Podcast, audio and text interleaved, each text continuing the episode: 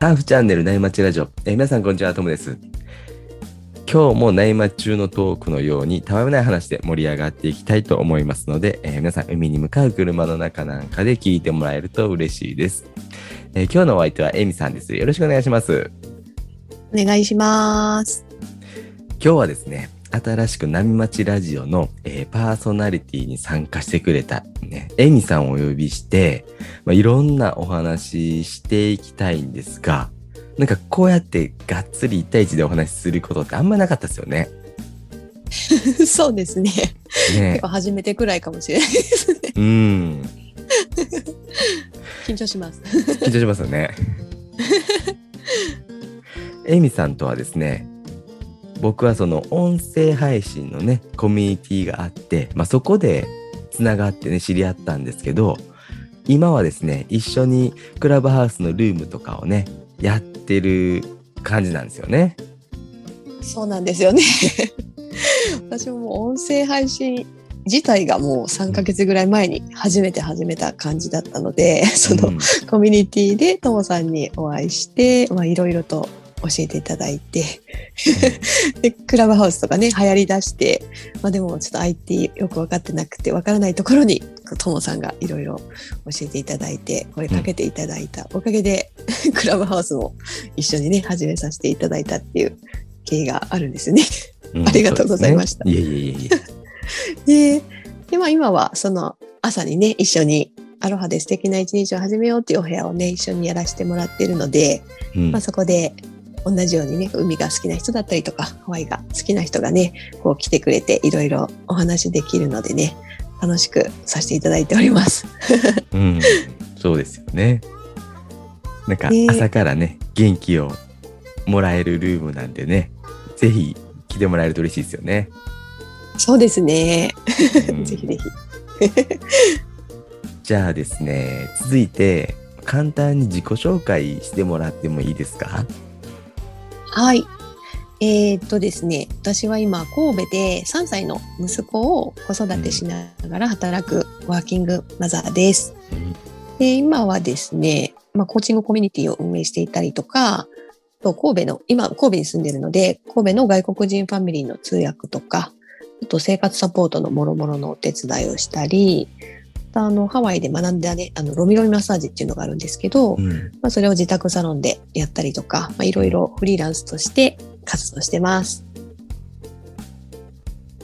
そうですね。あの、以前にですね、うんハワイに5年、オーストラリアに1年くらい住んでた経験がありまして、はいまあ、なので、こうインターナショナルに行きたいとか、うん。海とかね、自然と共に生きる生き方っていうのにね、まあ、すごく感銘を受けたので、まあ、そういった生き方をね、日本に帰国してからもやりたいっていうことで、まあ、そこを目指しながら、日々生活してるんですけども、うん。まあ、と言いながらもですね、うん。まあ、実際は出産とかね、育児に追われてバタバタしちゃって、うん。まあ、サーフィンもね、やりたいって言いながらも7年経っちゃってる感じなんですけど、うんうんまあでも今年こそはね、サーフィンに復帰したいとこう意気で意気込んでる感じですね。うん。なんかあのーまあ特にね波町ラジオはあのー男性、まあ、おじさんばっかりなんで あのねサーフィンできないよっていうこうライフステージっていうんですかねタイミングが、まあ、やっぱり仕事が忙しいとか、転勤とか、まあちょっと子育てでとかなんですけど、やっぱりこう、うん出産でねサーフィンから離れるっていうのはもう女性ならではですよね。ああ、そうですよね。確かに。うん、仕事とかもあるんだけど、そうですね。出産っていうとかなり生活がガラッと変わるっていうか、体も結構変わるし。いやそうですよね。そうなんですよ。もう恥ずかしながら。ねえ。うんもうあっという間にもう子育て始めて3年以上経っちゃったんで、うんはいいますよね子育て始めるとね。そうですね。なんか体力結構落ちましたね。体も筋力とかも多分めっちゃ落ちてると思います。そうですよね。少しずつね、あの回復していってねはい、そうですね。ね前と同じような楽しみ方できないかもしれないですけどなんか新しいね、楽しみ方とかもこう見つけながらはい。やっていけるといいですよね。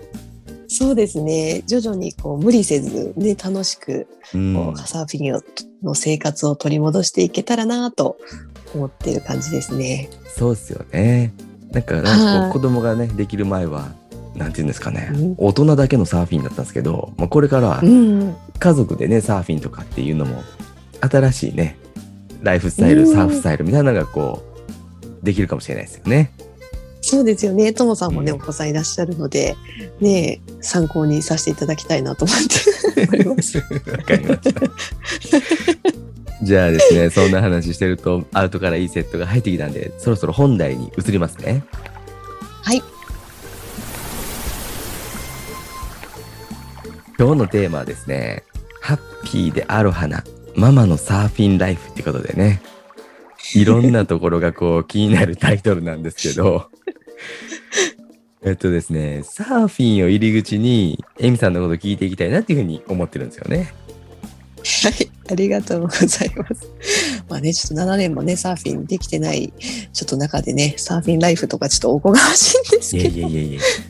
ね、でもさっき言っていただいたみたいにね、こうママでもサーフィンしていいとか、こう好きなことしていいみたいな感じでね、まあ、ちょっとハワイで学んできた、ちょっとアロハな生き方とかもね、こう加えながら、いろいろなお話でね、お伝えしていけたらな、なんて思っています。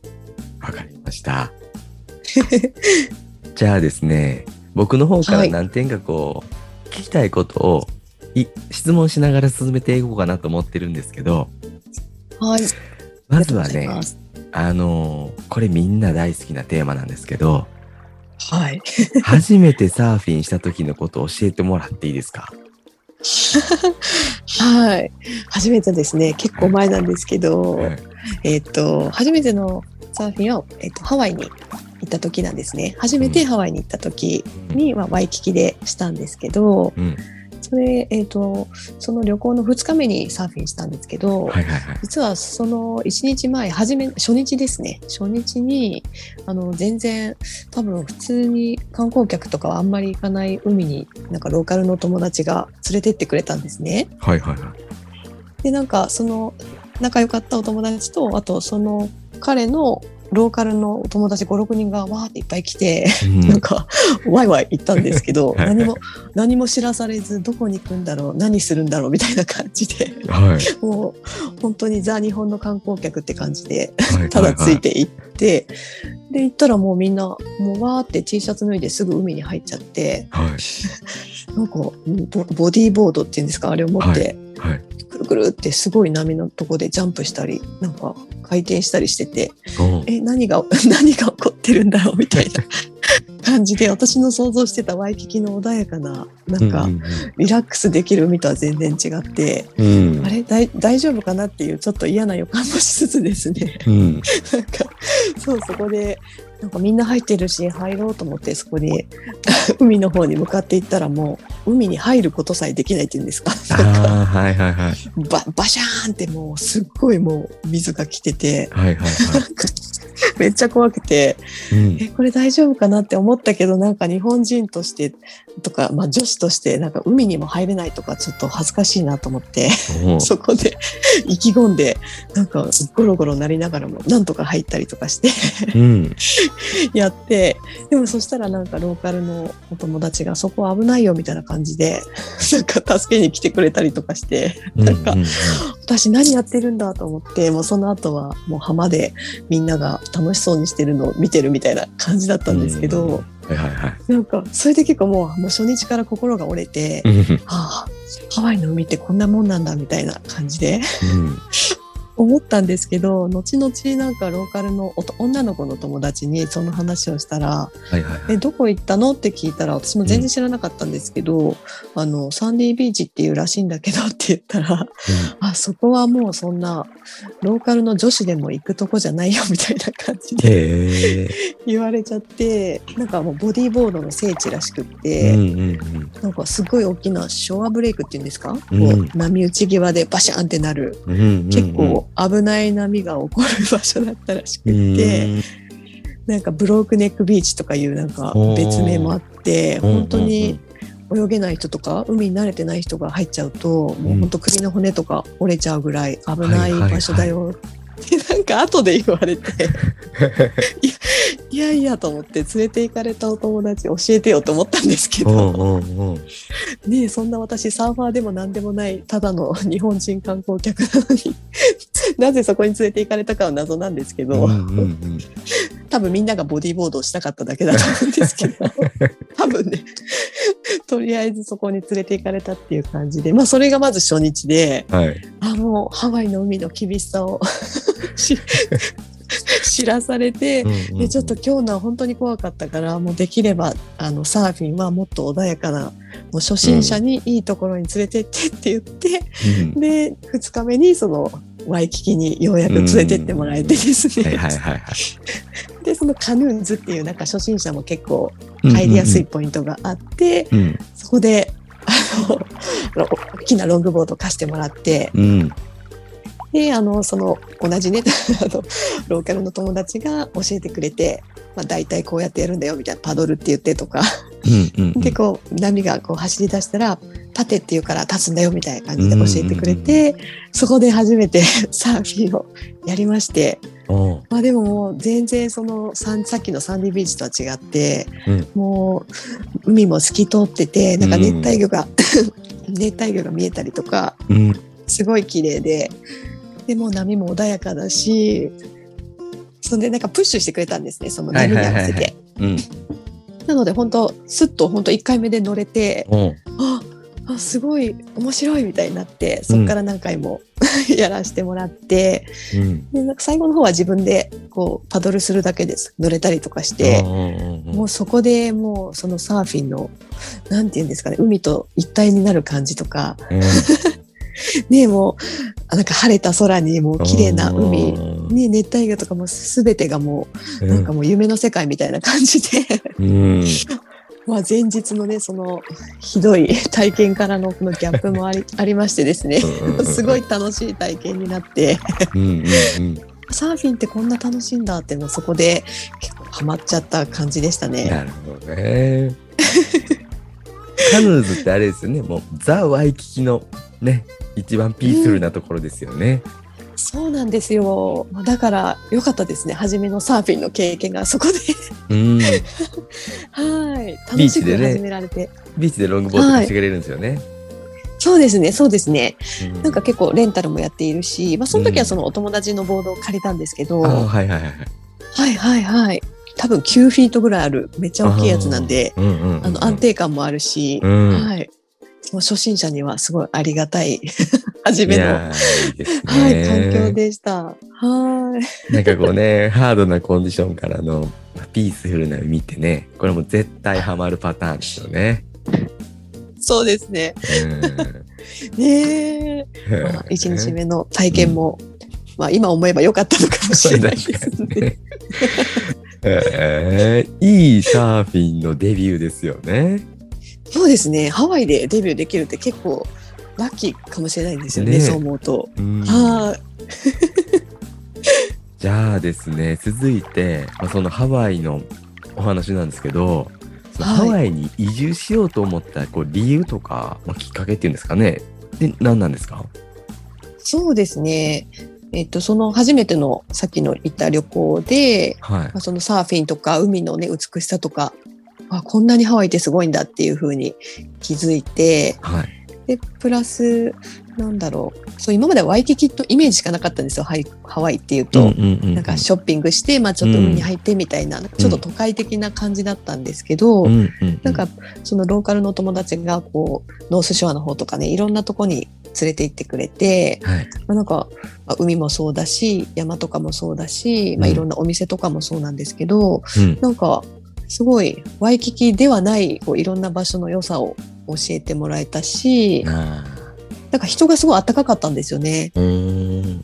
なんかそのローカルの人がすごい優しかったし、あうんなんか面白かった。なんか感覚が合うっていうか、話しててすごい楽しくて、あなんかそうですね、ハワイの土地とか人にはまったのもあるし、あとまた別の友達がなんかウクレレをちょっとかじってて、はいはいはい。なんか一緒にウクレレをなんか教えてくれたんですよ、ちょこっとだけ。うん。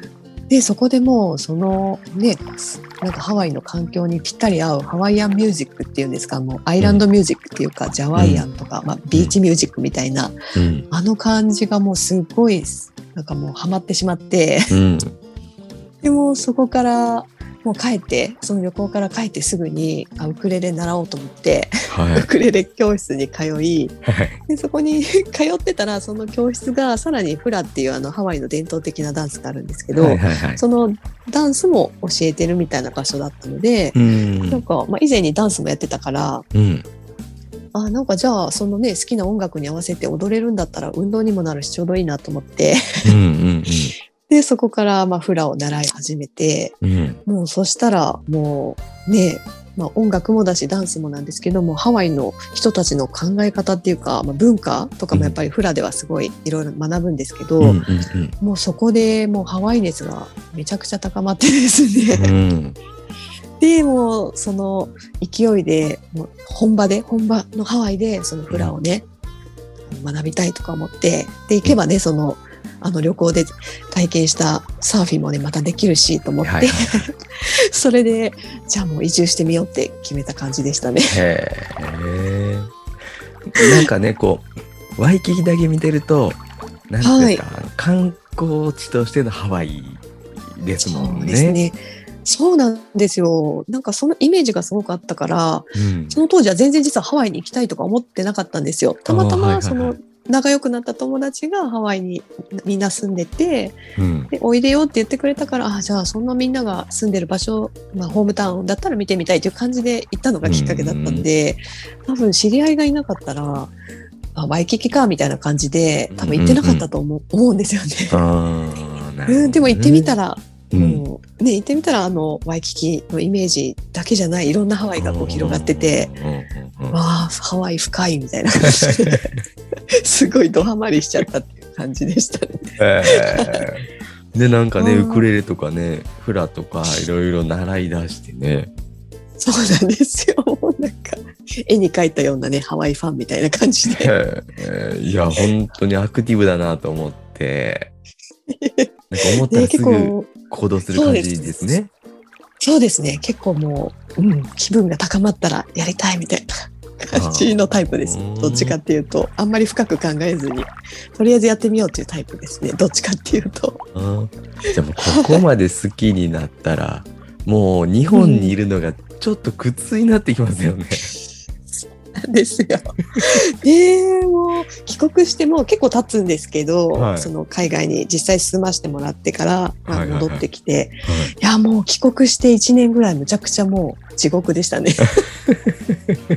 私の海はどこみたいな私のハワイはどこみたいな感じ。なるほど。ハワイロスってやつですよね。そうですね。で、まあ、神戸でね、まあ、あの港はあるんですけど、海はね、うんうん。うんその泳サーフィンとか泳げる海って意外となくって、そうですね。まあね、季節も限られますしね、そうですね。うん、そうなんハワイみたいに年中入れますみたいなうん。感じじゃないし、うんはいうんあまあでもね皆さんみたいにもうガチサーファーだったらね多分ウェットとか着て入ると思うんですけど、うんいや、まあね、でも、そこまでじゃないっていう。ガはいチサーファーの人も、あったかい海でサーフィンしたいですよ。あそうなんですか？そうです。できれば、あのね、冬のサーフィンしたくないですからね。そうですか。よかった。おな同じなんだ私。みんな同じだと思いますけどね。すごい贅沢言ってると思って。うん中にはね、いや、冬がいいんだっていう人もいるかもしれないんですけども、まあ、夏、あったかいのがいいですね。うんそうですよね。やっぱり体の機能落ちますよね。やっぱり寒いだけで。水着でサーフィンしたいですしね。したいです。もうハワイはね、もう水着でサーフィンできるっていうのがもうその気軽さが。ね、海の水がぬるいですもんね。そうなんですよ。ねだからその波キャッなんていうんですかキャッチできなくても、うんなんかもう入ってるだけでもまあいっかみたいになれるっていうかそうなんですよね。ね。ワイプアウトしてもねなんかこうプールで飛び込んでるみたいな感じですもんね。そうなんですよ。うんまあ気持ちよかったし、まあいっかってなれるんですけど、なんか冷たいともう必死になるし、冬の海に動かないとっねて。なるし。ねこんな寒い思いして入ったんだから1本ぐらい乗らないとみたいなこうなんていうんですかそうねいう気持ちになりそうじゃないですか。なりそうですね。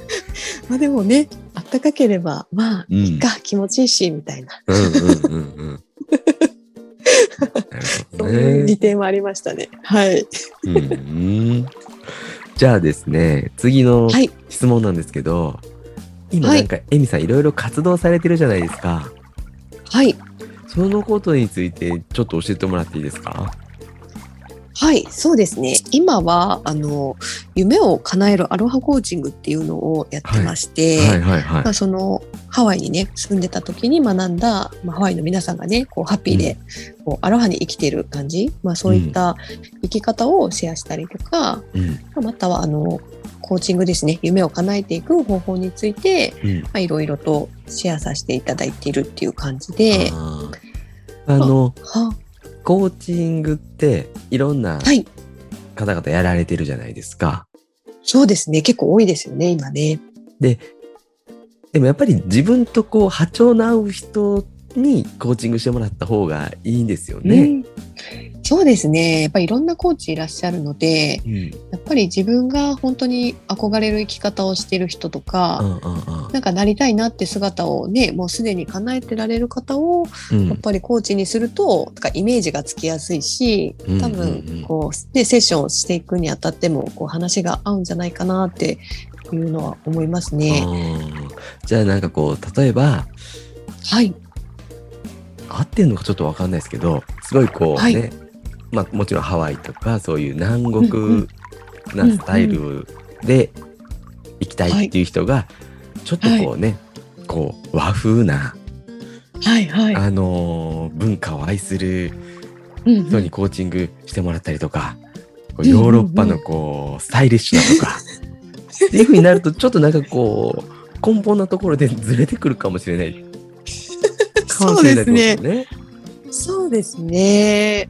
なんかやっぱり私のところに来てくれる方は、ちょっとそういう、なんか楽しく生きたいとか、開放的な、こう自由に生きたいみたいな人とか、うん。あとはやっぱりママとかね、女性の方とかだったり、はいはい。やっぱ同じ立場の方だったり、うん。っていう方がまあ、多いのかなっていうのはありますね。ちょっと私もその、ね。いや大和なでしこ的な生き方とか、ちょっと多分あんまり 参考にさししていただく部分がない気がするので。うん、そうですよね。おしとやかな人生を歩みたいんだっていうね、感じだと、ちょっと違うかもしれないですよね。違うかもしれないですね。ちょっとね。でもね、こうはい。そうですね、ハワイとかアロハとかね、そういう、ね、そういうスタイルでな人はいいかもしれないですよね。そうですね。なんかちょっとうんそういう海外に興味があるとか、ね、その自然が好きとか、うんはい。で、まあ子育てとかも楽しいんだけど、なんか自分のやりたいことも叶える、こううライフスタイルを生きたいとか、なんかそういう人だと、こうお話がきっと合うのかなっていう気がしていますね。なるほど。わかりました。じゃあ次の教えてもらっていいですか？はい。あ、活動ですか？はい。あそうですね。で、まあ、そのコーチングを、まあ、伝えるにあたってですね、あの、先ほどもちょっと話してた音声配信っていうのを3ヶ月ぐらい前から始めてまして、うん。で、まあ、ヒマラヤっていう、まあ、プラットフォームさんがあるんですけど、うんまあ、そちらで毎日ですね、まあ、その夢をどうやって叶えていったらいいかとか、まあ、ママとか、ママだね、女性としてどうやったら楽しく、こう、毎日を過ごせるかみたいなことをですね、あの、ストーリーに載せてお話ししてるので、うん、まあ、そちらのラジオを聞いていただけたらなんとなく、まあ、エミってどんな人みたいなのが 分かっていただけるかなと思ってるんですけど、うん。はい。まあ、で、この、その活動をやってるのがですね、はい。まあ、その、やっぱ、子供？子供に対して、その、はい。なんて言うんだろう、コーチングっていうのが最高の教育だっていうことを最近気づいたんですね。はいはいはなんていうのかな？なんかまあいろいろあるじゃないですか。いろんないい教育っていうか、い。うんうんうん。なんか有名学校だったりとか、まあうんいろんなね、教育方法とわかあると思うん。ですけど、は例えば、モンテッソーリとかですよね。い、そうですね、モンテッソーリとか、うんうんいろいろあるじゃないですか。ありますね。まあなんか、はい、そういうのを調べたりとかしてやろうとしてた時期もあったんですけど、うんまあ取り入れはするんですけど、それよりもなんかやっぱり、そのママだったりとか、パパだったりが、こう、なんかね、仕事するにしてもすごく楽しそうにやってるとか、うん。なんかね、こう何をするにしてもこう、充実して生きてる感じを、やっぱり子供って一番見てると思うんですよ。そのなんか学校で学んだりとかすることよりもなんかママやパパがどどんな風に日々こう過ごしているかみたいなのを見てると思ったので、うんなんかねそういった部分で、まあ、自分もその楽しく、ね、生きてる、まあ、コーチング的に生きてる方法をなんか姿を見せたいっていうのもあって、まあ、しかもさらまたさらにそれを周りのママとかね女性とか同じように生きたい人にこうシェアしたいっていうのでうんなんか一生懸命やろうって最近こう始めた感じなんですね。なるほど。はいそういうのね、ヒマラヤで配信されてるってことですよね。そうですね。はい。うんうんうん。僕もあのヒマラヤやってる、今ちょっとお休みしてるんですけど、あ、そうだったんですね。はい。ヒマラヤっていうね、あの、音声配信をできるプラットフォームがあって、まあアプリをね、あの、スマホにインストールしたらすぐ聞けるんで、ぜひね、はい。あの、ラジオの URL は概要欄に貼っておくんでね、そこクリックしてもらったら、あの、ヒマラヤのアプリがインストールされて、で、えー URL 自体がね、エイミさんのチャンネルの URL 貼っておくんで、多分そこからすぐ聞けると思うんで、ぜひね、聞いてもらいたいですよね。そうですね。聞いていただけたら嬉しいです。うん ありがとうございます。ね少しでも皆さんね、楽しうんくこう毎日を過ごしていただけたらなという思いでやっているので、よろしければ聞いていただけたら嬉しいです。僕も聞いてるんですけど、あの、サーフィンの話もありましたよね。ありますよ。ね、まずそこから聞いてもらうのいいかもしれないですよね。そうですね。ねあの、うん はい、サーフィンは私にとってどんなものかみたいなことも話してるので、うん。よろしければ聞いていただけたら嬉しいですね。そうですね。はい。ありあがとうとは何かありますか？そうですね。まあ、あとはまあその同じ形に同じ関連にはなるんですけど、うんまあオンラインコミュニティっていうのでアロハナっていうそのコーチングを一緒に学ぶコミュニティをやっているので、うんアロハナっていうのがアロハとお花お花ってハワイ語で家族っていう意味なんですけど、うんうん、うん。まあ、それ合わせてアロハナって勝手に言ってるんですけど、はい。まあ、そういった名前のコミュニティをやってまして、まあ、そこでね、あの、まあ、ラジオとか聞いていただいて、うんまあ、そういうふうに夢を叶えてなんだろう、生きていきたいとか、なんか子供にね、そういうふうにハッピーで生きてる姿を見せる親になりたいとか、なんかそういうふうに思っていただいた方はね、またそういったコミュニティもあるので、まあ、仲間になっていただけたら嬉しいなっていう感じですね。はいはいはいはい。はい。でこれはラジオ聞いてたらわかるんですかね？詳しくは。そうですね。そうですね。ヒマラヤの方に、あの、いろいろリンクとかも貼ってるので、まあ本当に、はいあの、興味あるなと思っていただけた方は、そちらからメッセージとか、あの、LINE かな ?LINE の方からメッセージをいただけたら、詳細をお送りできる感じになってますので、はい。はい。ノートなんかも始められたんですか？そうですね。ちょっと最近始めたばかりなんで、はい。あの、今から、あの、いろいろ書いていきたいなと思ってるんですけど、ははいい。はいはいはい。サーフィンのね、こととか、うんもっといろいろちょっと書きたいなと思ってるので、コミュニティのこととかってことですよね。そうですね。はい。じゃあノートの URL も概要欄に貼っときますね。あ、ありがとうございます。うんでこうインターネットラジオヒマラヤであんまりこう聞く習慣のない人はノートとか見てもらっても全然いいですよね。あ、そうですね。結構分かれますもんね。こう聞きたい派と、ねよ読みたい派とかね、うんいろいろありますもんね。でもね、はいこれあの波待ちラジオ自体がポッドキャストなんで 皆さんあの 聞いてもらえると思うんですけどね。そうですかね。そう、ありがたいです。はいで、あの、ね、多分ママとか忙しいじゃないですか。いやそうですねママさんとかパパさんとかね。うんなので、家事しながらとか、育児しながらとかね、うんあの流し、流れ、流し聞き？うんながら聞き？ながら聞きしていただね。けたら、うんはい、していただけたらなとそう思いですます。ね。まあ、内町ラジオもね、車、海に向かう車の途中って言ってるんで、ぜひね、こう、はいまあ、仕事に向かう車とか、車の中で聞くのもね、聞いてもらうのもいいかもしれないですよね。はい。私ももういつも仕事行く時の自転車とかで聞いてます。自お転車。ーあれ、いいですね。はい、聞いてます。家事しながらも聞いてますああ、いいですね。い。じゃあですね、これね、最後の質問なんですけど、はい。えーこれからのね、サーフィンライフを、まあ、どんな風にイメージしてるか教えてもらってもいいですか？はい。えーとですね、あの、まあ、私自身は今年の夏にですね、あのできればサーフィン復帰するぞって今意気込んでるところで、で、あの、私3歳の息子がいるので、で、その同時にですね、3歳の息子もこうサーフィンデビュー一緒にできたらなと思っていて、うん。なんか一緒に3歳の息子と一緒にこうサーフィンを楽しみたいなっていうのがこれからのなんかサーフィンライフのまあ大きなイメージですね。うんうんでまあその3歳の息子があの、は本当は1年前ぐらいからスイミング習わせようと思ってたんですよ。そのはいはいはいサーフィン一緒にしたいなっていう妄想がその当時からあったので。はい。なんですけどコロナとかあったじゃないですか。うんうんそれでちょうど始めようと思って水着を買ったタイミングで、はいプールとかし閉まり出して。そ そこからもう本当つい最近までもうかれこれ1年半くらい全然あの水にさえ触れることがなくみたいな感じで終わっちゃってですね。ちょっと水を怖がり出しちゃってたんですね。なので、まあ、ちょっとこの2週間ぐらいでちょっとずつ今プールに復帰していってるんですけどうん、まあ初めすごい怖がっちゃってたので、うん。まあ、徐々にねこう慣らしていきたいと思ってるんですけど、うんうんうん。まあ、その怖がらせたりとかこう無理やりやらせるとかじゃなくて、うん。まあ、本当に自然にこう一緒に楽しむ中でうん。このサーフィンの方にねこう持っていけたらなと思ってて、うんうんうん。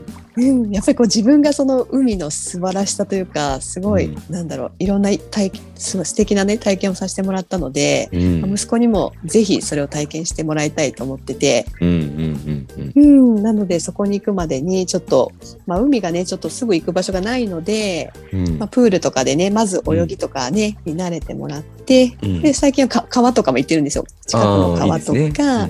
はいはい、泳げない海だけど海にこう行ってカニ釣ったりとか、はいはい。磯遊びってね。はい、やったりとかして、うんちょっとまあそんなところから始めて水に慣れるからちょっと始めておいて、まあちょっと夏とかくらいにできればサーフィンね。できたらなみたいなうんうん。感じですうんね。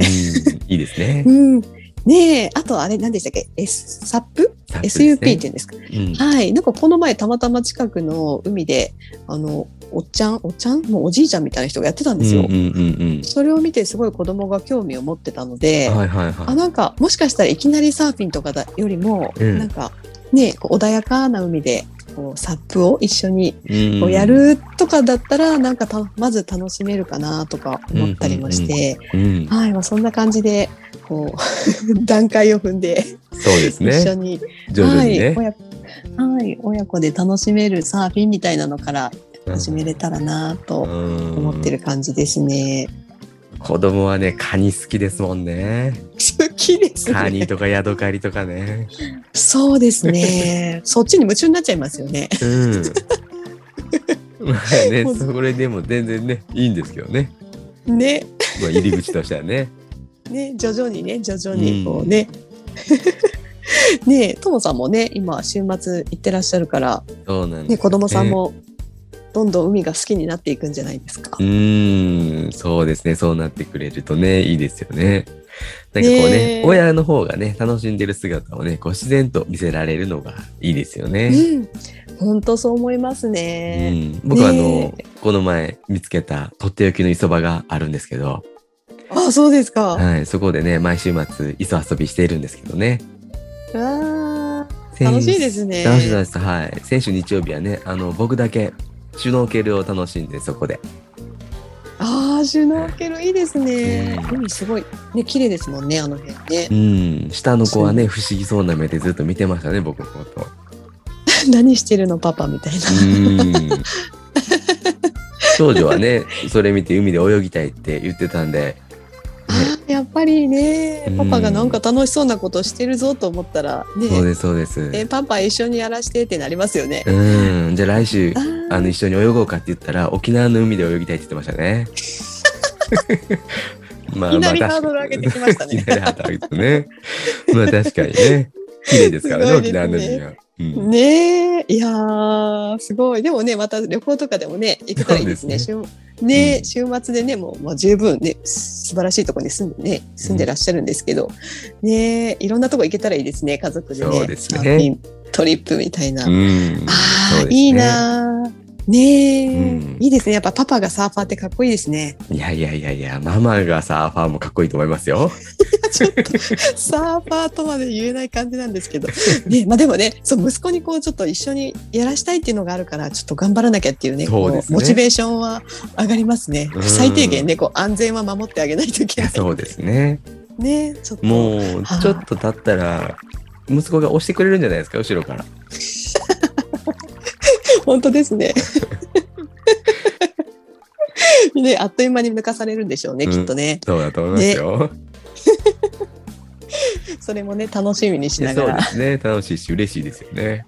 ねうんいやですね、まあ、今後は、まあ、どんなテーマでエミさんのね、お話聞くかとかっていうね、こう、波町ラジオのみんなでこう考えてるんですけど、まあ、例えばね、トッキーさんとね、野菜中心のライフスタイルのこととか、まあ、ハワイのこととか、あとはうんうん。ママ目線の海をね、感じる子育てとかね、なんかいろいろありそうですよね。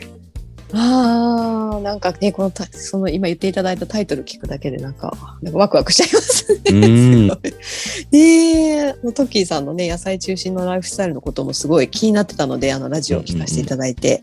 ねえ、もう本当、この、波町ラジオのパーソナリティの皆さんの話も全部私ツボなんですよ。なんか、聞くありがとうたびに。ございます。ああ気になるとかあわかるわかるみたいな感じで、もう勝手に一人で声出して共感してるんで家でで これからもいろんな皆さんとねお話しさせていただけたら嬉しいですね。